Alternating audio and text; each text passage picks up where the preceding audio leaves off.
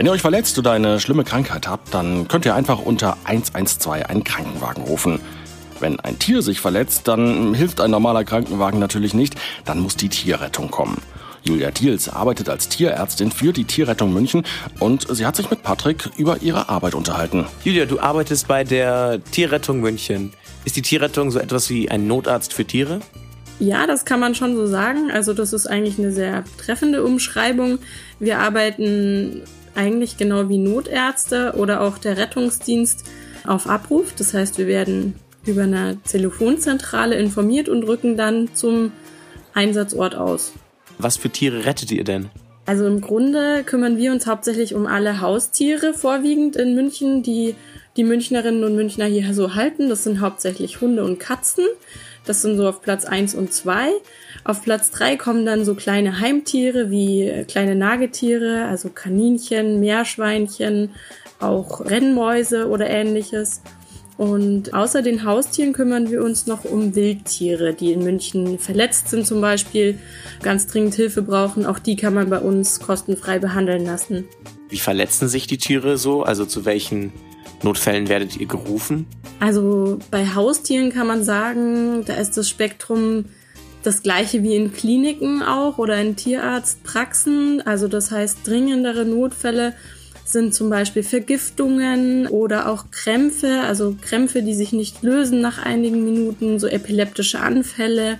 Was wir auch ganz oft sehen, sind im Grunde Verletzungen, die draußen sich die Tiere zuziehen. Das ist auch eine Besonderheit, die wir natürlich direkt vor Ort versorgen können. Also beim Spaziergang zum Beispiel eine Glasscheibe getreten oder auch sich eine Kralle ausgerissen. Sowas passiert Hunden relativ häufig. Ja, das sind dann schon mal auch größere Notfälle, aber zum Glück die ganz, ganz schlimmen Notfälle, wie zum Beispiel vergangenes Jahr hatten wir einen Einsatz, wo uns sogar ein Hund abgestürzt ist vom Isarwehr, also Oberföhringer Stauwehr. Das war natürlich dann schon eine dramatische Sache, aber das sind eher dann die seltenen Notfälle. Zum Glück auch, muss man sagen. Die Tierrettung ist ja 24 Stunden am Tag erreichbar und da kriegt ihr bestimmt einige Notrufe rein. Gibt es irgendeinen bestimmten Fall, an den du dich besonders gut erinnern kannst? Ja, also ich bin seit 2016 dabei. Im Grunde haben wir immer mal wieder tatsächlich eben auch ungewöhnliche Fälle. An einen Fall kann ich mich recht gut noch erinnern, der ist allerdings von meinem Kollegen gefahren worden. Da steckte eine Katze im Motorraum fest eines parkenden Wagens. Also da wurde dann auch die Feuerwehr noch mit von uns dazu alarmiert als Hilfe, dass man die irgendwie freischneiden kann. Aber die hatte tatsächlich sich mitsamt ihrem Fell in den Keilriemen ja reingezogen im Motorraum.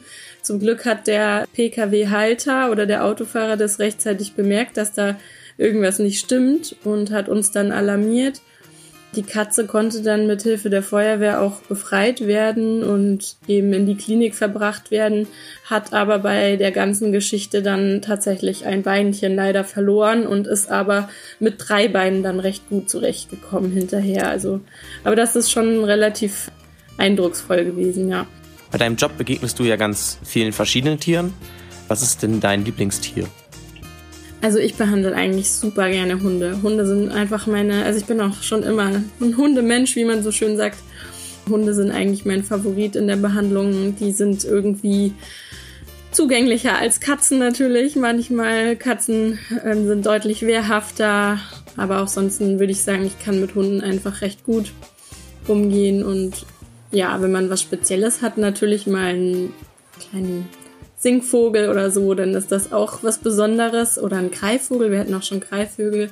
Aber so das gängigste, würde ich sagen, ist der Hund und mit denen komme ich auch allen gut klar eigentlich. Du hast gesagt, dass ihr auch mit Wildtieren arbeitet und meine, es sind ja wilde Tiere.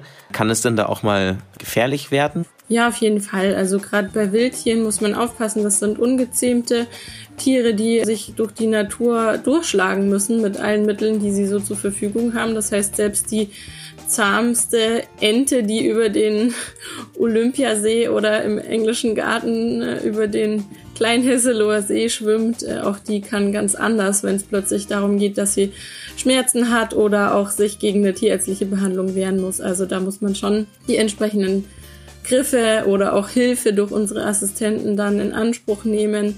damit das gelingt und man auch das Tier nicht weiter natürlich verletzt. Teilweise lernt man das Handling von Tieren auch schon im Studium bei uns, ja.